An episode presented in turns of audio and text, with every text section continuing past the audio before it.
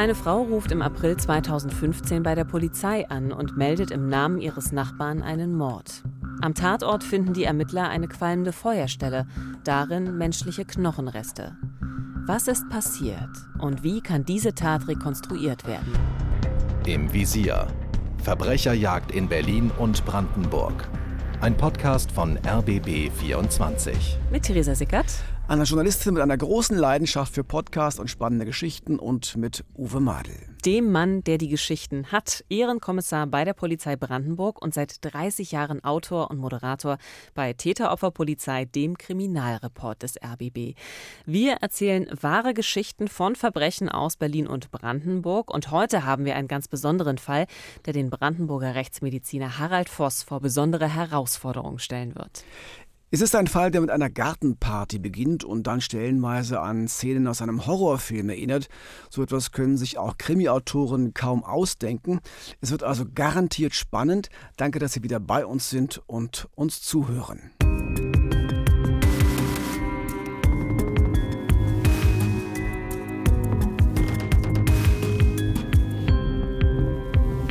Es ist der 10. April 2015. In Werbelin, circa 50 Kilometer nördlich von Berlin, treffen sich vier Bekannte in einer Gartensiedlung. Mike N., seine geschiedene Frau und Wiederfreundin Stefanie N., der gemeinsame Freund Hilmar B. und ein weiterer Bekannter Marcel T.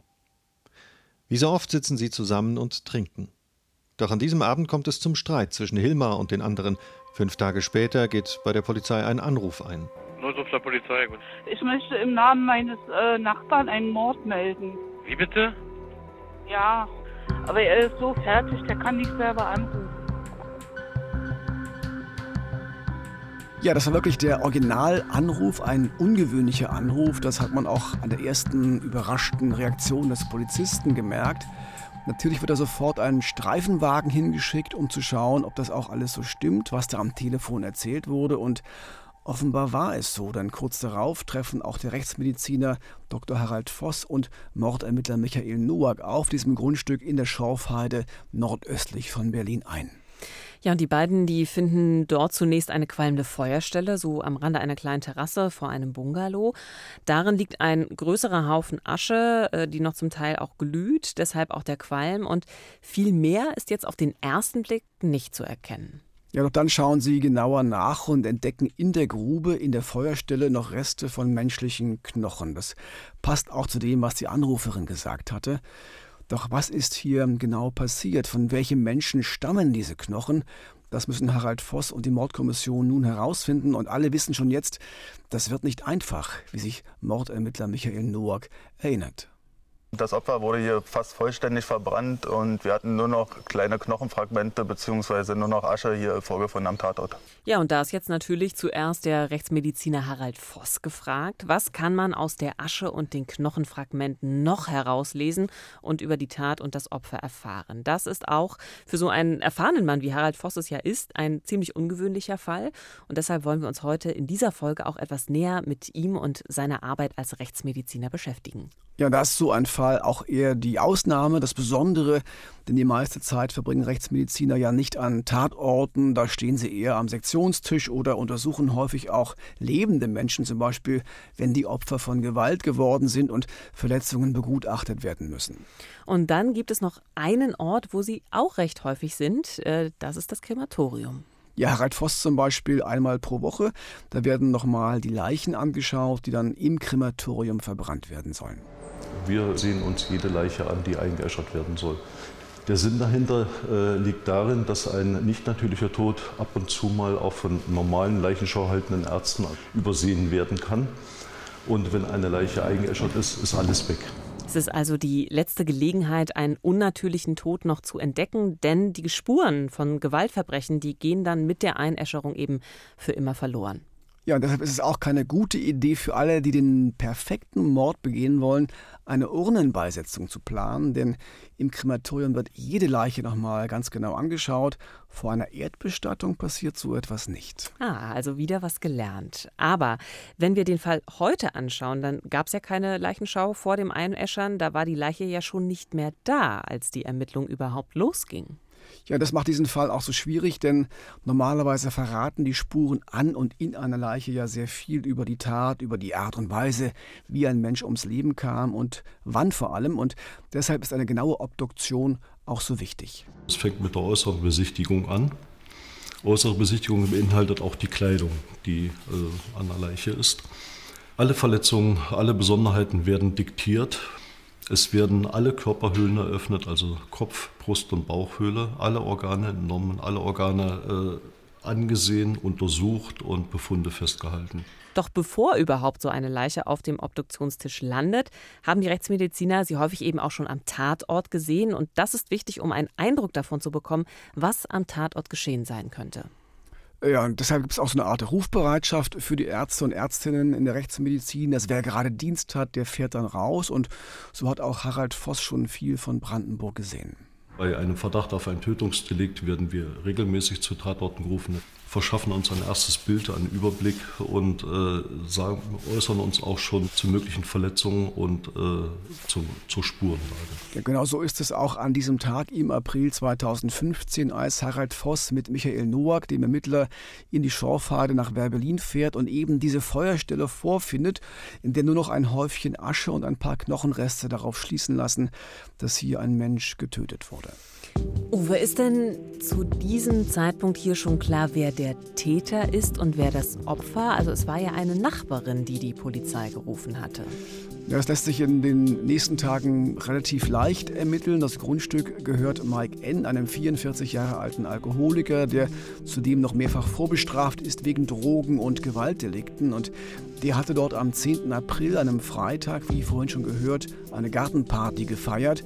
Mit dabei seine Ex-Frau Stephanie und zwei Freunde. Und da wurde heftig getrunken. Und alle vier kamen ohnehin aus ziemlich schwierigen Verhältnissen und hatten schon eine ganze Weile Probleme mit Alkohol und anderen Drogen. Und diese Gartenparty läuft aus dem Ruder.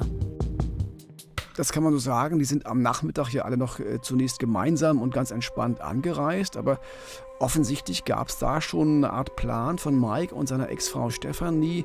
Die wollten ihrem Kumpel Hilmer an dem Abend eine Abreibung verpassen.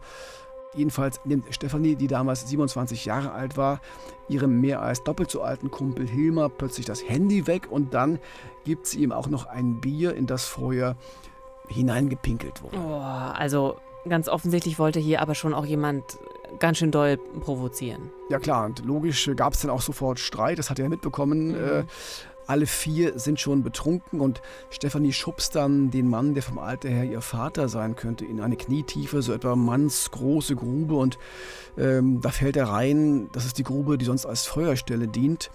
Dann steigt sie selbst in diese Grube hinab und schlägt auf den volltrunkenen Mann ein, auch als er schon reglos am Boden liegt. Und dann bekommt sie plötzlich einen Asthmaanfall. Also ich finde das ganz schön heftig für so eine Abreibung, in Anführungszeichen, ja, die sie ihm da verpassen wollen. Also sehr gewalttätig und gleichzeitig muss man ja sagen, klingt so, als äh, wenn das fast ein guter Umstand wäre, dass sie dort diesen Asthmaanfall bekommt, denn das führt dazu, dass sie zumindest von Hilma ablässt, richtig? Genau, sie steigt aus der Grube wieder raus äh, und Marcel, der, der vierte Partygast, der bringt sie dann zurück in die Laube des Gartengrundstücks und währenddessen, so hat sie es später erzählt, sieht sie so aus dem Augenwinkel noch, wie ihr Ex-Mann Mike, den sie offenbar immer noch ganz gern hat, einen alten Stahltresor, der da so rumlag, vom Boden aufhebt. Dann sieht sie, wie er dieses 18 Kilogramm schwere Teil über den Kopf stemmt und dann mit voller Wucht in die Grube wirft. Also nochmal, das soll eine kleine Abreibung sein. Also das ist brutal. Denn der Tresor, der trifft dann nämlich auch noch mit voller Kraft den Kopf des Opfers und zertrümmert seinen Schädel. Das ist eigentlich überhaupt nicht zu verstehen, gerade wenn ja Hilmar doch offenbar ein Freund war oder zumindest jemand, mit dem sie ja auch immer mal wieder Zeit verbracht haben. Also wie kann denn hier die Gewalt so eskalieren? Und das ist auch schwer zu verstehen, auch im Nachhinein schwer zu verstehen. Das klingt nach völliger Enthemmung. Mike hat das als äh, tragischen Unfall dann dargestellt. Er habe mit dem Tresor eigentlich nur die Beine des Opfers treffen wollen, weil er verhindern wollte, dass Hilmar abhaut und dann Stefanie vielleicht wegen Körperverletzung, wegen dieser Schläge anzeigt. Und da es dann schon dunkel war, konnte er nicht mehr viel erkennen und habe deshalb nur so aus Versehen den Kopf von Hilmar getroffen. Also das ist heftig und man kann sich kaum vorstellen, dass das alles nur ein Unfall gewesen sein soll. Aber das müssen natürlich jetzt die Mordermittler und der Rechtsmediziner Harald Voss herausfinden. Was erfahren denn die Ermittler noch, Uwe?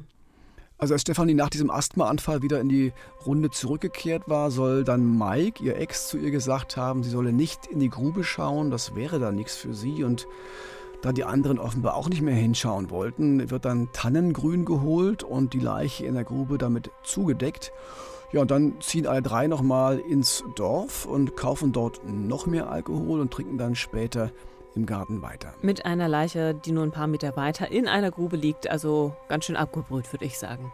Ja, es hat sie offenbar wenig gestört, dass da die Leiche nebenan in der Grube lag. Äh, Stefanie sagte später, dass sie erst am nächsten Morgen begriffen habe, dass Hilmar tot sei. Sie wäre an dem Abend selbst zu betrunken gewesen. Die Männer scheinen erst am nächsten Morgen zu erkennen, dass sie da ein echtes Problem haben, weil ihr Kumpel Hilmar tot ist. Und Deshalb beschließen dann Mike und Marcel nun, die Leiche zu verbrennen. Wahrscheinlich haben sie gehofft, dass die Tat so unentdeckt bleiben könnte.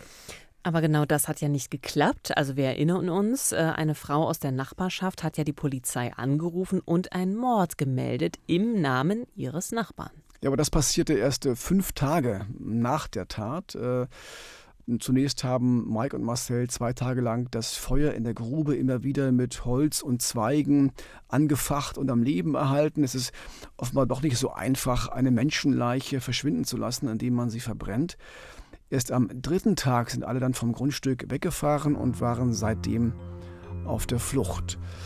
Dann gibt es aber doch sowas wie, ja, keine Ahnung, schlechtes Gewissen. Nach ein paar Tagen kehren sie wieder zurück und Mike offenbart sich sogar einer Nachbarin dann gibt es diesen Anruf von der Nachbarin bei der Polizei, den wir am Anfang gehört haben. Und alle fragen sich, warum erst so spät. Hat vorher niemand etwas bemerkt?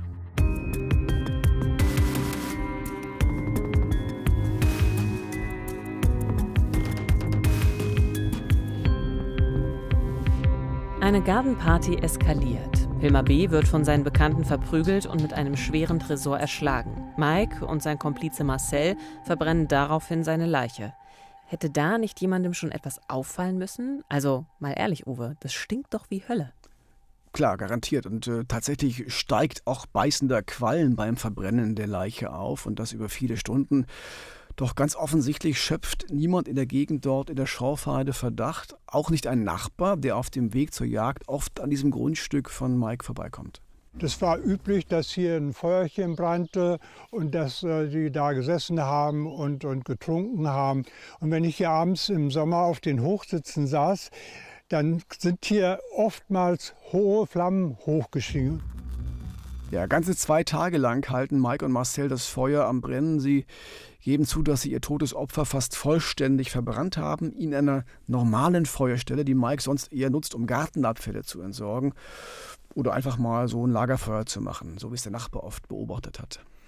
Also wenn ich mir das so vorstelle, zwei Tage musste das Feuer brennen, damit eben nur noch die Knochenreste übrig bleiben. Ich hätte ehrlicherweise gar nicht gedacht, dass das so lange dauert. Aber ehrlich gesagt, äh, ich habe mir natürlich auch vorher noch nie Gedanken darüber gemacht. Ich bislang auch nicht, aber am Ende ist natürlich die Temperatur wichtig, bei der ein Körper verbrannt wird. Also nicht umsonst gab und gibt es ja in manchen Kulturen diese großen Scheiterhaufen bei der Feuerbestattung. Also je mehr Holz verbrannt wird und je härter das Holz ist und je mehr Sauerstoff da rankommt, desto heißer werden auch die Temperaturen, desto heißer werden die Flammen und desto schneller verbrennen die Leichen. Das ist natürlich auch für einen Rechtsmediziner wie Harald Voss ein wichtiges Thema. Es geht zum Beispiel darum zu klären, unter welchen Umständen, also bei welcher Hitze, sich bestimmte Informationen noch im Körper halten, die die Rechtsmediziner untersuchen können, wenn bei einem Fundort, also nach einem Brand beispielsweise, unklar ist, wer dort zu Tode gekommen ist. Und da helfen Harald Voss seine Erfahrungen aus dem Krematorium. Im Krematorium ist es so, dass also eine Verbrennung einer Leiche anderthalb bis zwei Stunden ungefähr dauert bei 800, 850 Grad Celsius. Das muss man hier in so einer Feuergrube natürlich erstmal erreichen. Aber im konkreten Fall ist es so, dass also über zwei Tage äh, fast kontinuierlich Feuer gehalten wurde. Dann ist es natürlich denkbar, dass es letztendlich nur noch die Reste da sind, die wir gefunden haben. Ja, diese Knochenreste werden dann von Harald Voss genau untersucht. Vielleicht lässt sich ja doch noch etwas finden. Spuren zum Beispiel, die etwas über die Tat oder den Ablauf der Tat erzählen. Und Siehe da, er entdeckt einige Besonderheiten. Dankeschön, Deckel. Ja, äh, es gab äh, Beschädigungen an den Knochen, die aussahen wie Messerstiche an den Knochen, als wenn also Zer Zerstückelungsversuche durchgeführt worden sind. Wie zum Beispiel hier. Es ist, äh, sieht aus wie ein Messerstich in den Knochen. Ja, also es sieht so aus, als hätte es hier einen Messerstich im Knochen gegeben, sagt Harald Voss. Könnte das ein Hinweis darauf sein, dass das Trio das Opfer vor dem Tod sogar noch misshandelt hat oder eben vor der Verbrennung dann zerstückelt hat? Ja, das ist auch der Gedanke, den Harald Voss hat. Er muss also untersuchen, wie sich menschliche Knochen bei extremer Hitze verändern. Und diese Untersuchung kann er im Krematorium in Eberswalde machen. Hier vergleicht er die Knochenreste aus der Feuerstelle mit den Knochenresten anderer verbrannter Leichen.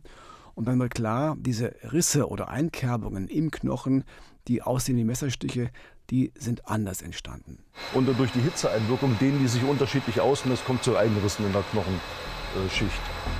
Also Hitzerisse in den Knochen und keine Messerspuren. Damit ist der Gedanke, die Leiche könnte zerstückelt worden sein, erstmal vom Tisch. Wobei sich noch zeigen wird, dass die Täter den Leichnam vor dem Verbrennen noch auf andere Weise, ich sag mal, bearbeitet haben. Aber dazu später mehr. Dennoch war diese Untersuchung von Harald Voss wichtig, damit auch vor Gericht dann klar ist, wie der Tathergang gewesen sein könnte. Für Harald Voss war das damals eine ganz besondere Aufgabe. Die Untersuchung dieser verbrannten Knochenreste war also in meiner Tätigkeit etwas sehr Einmaliges und auch äh, hochgradig Interessantes. Interessant, weil ich das äh, so noch nie gesehen hatte. Also Rechtsmedizin ist ein Fach, also wir leben von Erfahrungen. Man muss viel sehen, um auch viel zu erkennen. Voss hat sich also hier in neue Gebiete vorgewagt. Das zeigt, wie kreativ Rechtsmediziner manchmal werden müssen. Jetzt bleibt aber noch eine Frage offen. Gehören die gefundenen Knochenreste aus der Feuerstelle auch wirklich zu Hilmar B.?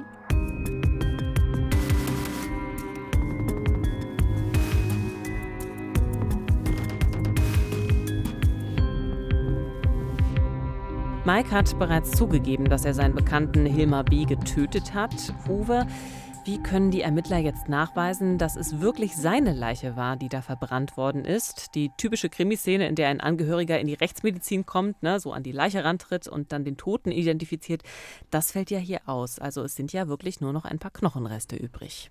Ja, das ist überhaupt eine Situation, eine Szene, die es in Wirklichkeit nicht gibt. Also Rechtsmediziner lachen darüber oder ärgern sich, je nach Persönlichkeit.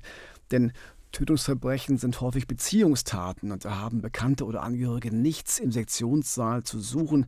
Sie könnten ja wichtige Spuren verderben. Wenn man in Filmen sieht, dass Angehörige sich auf, auf Leichen legen, dann äh, ist das etwas, was in der Rechtsmedizin nicht passiert, niemals passiert. Also es gibt keinen Kontakt zwischen Angehörigen und einer Leiche bei uns in der Rechtsmedizin.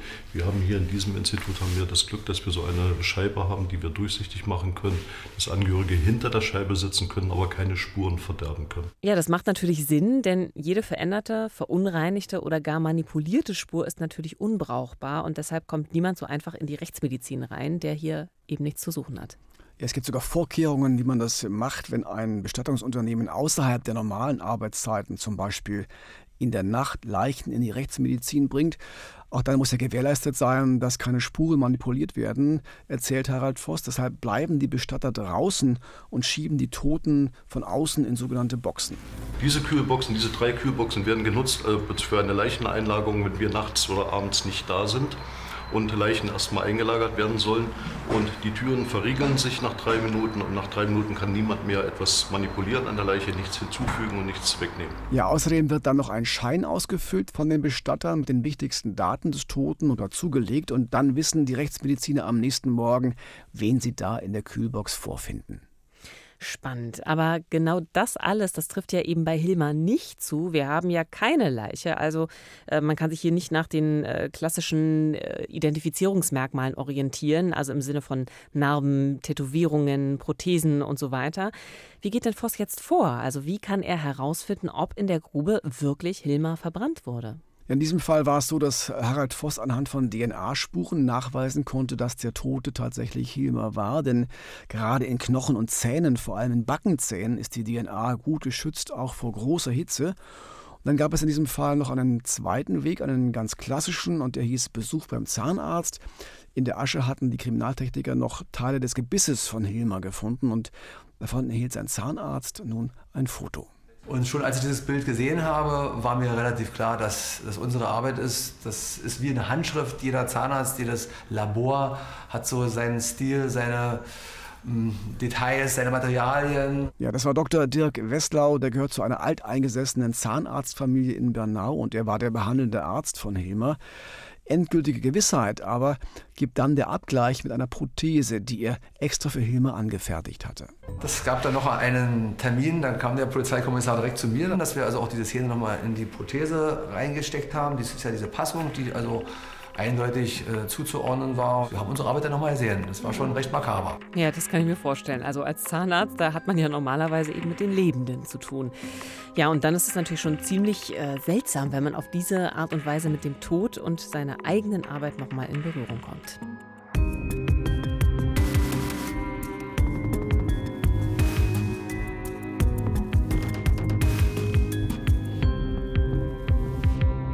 Die Ermittlungen sind abgeschlossen. Die Knochenreste aus der Grube gehören zu Hilma und wir haben das Geständnis von Stefanie und Mike N. Aber es gibt immer noch ein paar Widersprüche und es stellt sich auch heraus, dass eine wichtige Angabe von Mike so nicht stimmen kann. Worum geht's da, Uwe?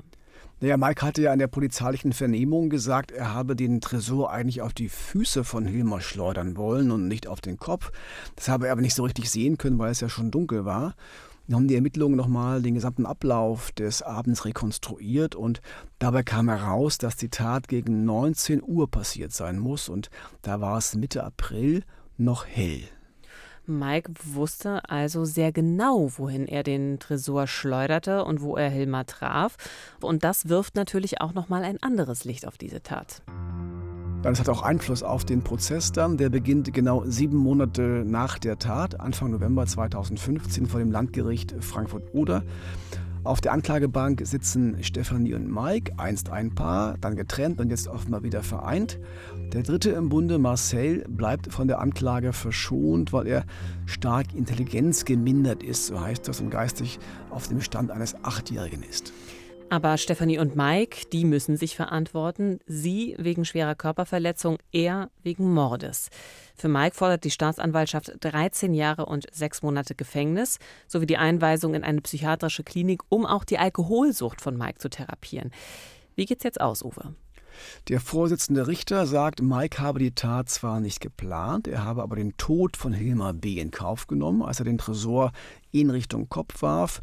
Das heißt im Juristendeutsch bedingter Vorsatz. Und später, als Hilmar dann schon mit zertrümmertem Gesicht und tot in der Grube lag, da soll Mike noch mehrfach den Tresor auf seinen Körper geworfen haben, jedes Mal 18 Kilo mit voller Wucht, um noch mehr Knochen zu brechen und die Leiche dann so besser verbrennen zu können. Am Ende fand das Gericht zwei deutliche Mordmerkmale. Erstens wollte Mike mit seiner Tat die vorausgegangene Körperverletzung von Stephanie vertuschen. Und zweitens, die Tat war heimtückisch. Das in der Grube liegende Opfer konnte nicht mit dem Angriff rechnen und sei deshalb völlig wehrlos gewesen. Also zwei ganz klare Mordmerkmale und das klingt eben auch schon ganz nach einer Verurteilung wegen Mordes. Ja, das passiert dann auch genau so. Mike wird wegen Mordes und Störung der Totenruhe verurteilt und zwar zu einer Gesamtfreiheitsstrafe von elfeinhalb Jahren und der Unterbringung in einer psychiatrischen Klinik. Seine Ex-Frau Stefanie muss wegen vorsätzlicher Körperverletzung eine Geldstrafe zahlen. 50 Tagessätze, 13 Euro, also insgesamt 650 Euro. Das erscheint mir, muss ich sagen, ziemlich wenig. Und auch ähm, wenn man sich Mike anschaut, da liegt ja auch dann eben die Strafe deutlich unter dem Antrag der Staatsanwaltschaft. Also für beide eine ziemlich milde Strafe. Klar, denn normalerweise gibt es ja für Mord immer lebenslang. Aber hier hatte das Gericht bei beiden Angeklagten eine erheblich verminderte Schuldfähigkeit festgestellt. Beide waren zum Zeitpunkt der Tat schwer betrunken und Mike hat neben seiner Alkoholsucht auch eine Persönlichkeitsstörung. Deshalb ja auch die Unterbringung in der Psychiatrie. Das Spannende ist, das war noch gar nicht der Schlusspunkt in diesem Verfahren, denn die Verteidigung von Mike hatte nach dem Urteil Revision eingelegt und das Ganze ging nochmal an den Bundesgerichtshof und der hob gut ein halbes Jahr später Teile des Urteils auf und verwies die Sache wieder zurück an das Landgericht Frankfurt-Oder und verlangte quasi nochmal eine neue Hauptverhandlung. Ja, das war schon so ein kleiner Paukenschlag, wobei gar nicht so sicher war, ob das neue Verfahren aus Sicht des Haupttäters ein noch besseres Urteil gebracht hätte, denn die Bundesrichter kritisierten vor allem den Widerspruch zwischen diesem Mordmerkmal Verdeckungstat, also ich bringe dich um, weil ich nicht möchte, dass du zur Polizei gehst, und dem nur bedingten Tötungsvorsatz. Also eigentlich ist es mir egal, ob du stirbst. Mhm. Das stimmt nicht, das passt nicht zusammen. Und ähm, ein Rechtsfehler ist das ganz klar. Der BGH hielt es aber durchaus für möglich, dass die Richter in einer neuen Verhandlung nachweisen können, dass Mike N. wirklich töten wollte. Aber zu eben dieser neuen Verhandlung am Landgericht Frankfurt äh, kam es dann gar nicht mehr, denn Mike N. starb wenig später nach kurzer Krankheit und das Verfahren wurde deshalb im Januar 2017 eingestellt. Was aus Stefanie und Marcel wurde, das wissen wir leider nicht. Ja, was für eine verstörende Geschichte heute dieser Tresormord in der Schorfheide und auch ein Fall, der für Harald Voss, den erfahrenen Rechtsmediziner aus Brandenburg, bis heute ein sehr besonderer bleibt. Und ich glaube, es sind genau solche Fälle, die den Beruf des Rechtsmediziners für ihn auch so spannend machen, trotz aller menschlichen Abgründe, die sich da immer wieder auftun. Als damals feststand, als ich 17 war, dass ich Medizin studieren durfte, war von vornherein für mich klar, ich möchte Gerichtsmediziner werden. Es war die richtige Entscheidung, weil es ist alles so gekommen, wie ich mir das gedacht hatte. Es ist ein hochinteressanter Beruf. Wir haben also ständig Abwechslung. Wir wissen auch heute nie, was äh, morgen sein wird bei uns. Vielen Dank fürs Zuhören. Wir wissen schon, was Sie in zwei Wochen bei uns erwartet. Dann geht es um den mysteriösen Tod einer jungen Frau in Berlin-Pankow. Eigentlich wollte sie nur eine Kaffeepause machen, dann traf sie auf ihren Mörder. Wir sind im Visier Verbrecherjagd in Berlin und Brandenburg. Alle unsere Folgen gibt es auch in der ARD Audiothek unter rbb24.de slash im Visier oder als Videoformat bei YouTube. Wenn es Ihnen gefallen hat, dann lassen Sie uns gerne eine gute Bewertung da. Ich hoffe, Nacht gut schlafen. Ja, das hoffe ich ebenfalls. Wissenschaftler sagen, das Böse ist vor allem die Abwesenheit von Empathie. Also egal, was Sie heute tun, seien Sie empathisch. Das Leben ist zu kurz, um böse zu sein.